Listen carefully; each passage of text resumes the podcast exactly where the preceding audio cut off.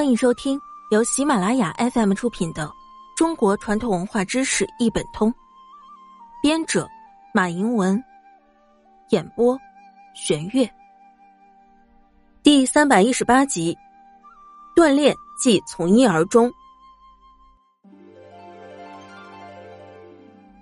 锻炼要全方位的，如果经常只进行一种运动，或不断重复习惯性的动作。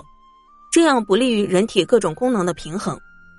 这样做的最直接后果就是导致经常得到锻炼的部位长期处于紧张的状态，负荷过重而形成劳损；而与此运动无关的部位却得不到充分锻炼，或根本就得不到锻炼，从而使这些部位的血液循环、神经脉冲经常处于沉寂的状态，肌肉和骨骼慢慢失去丰润和坚强。所以。锻炼不要从一而终，宜多样化、全方面的锻炼。本集播讲完毕，下期见。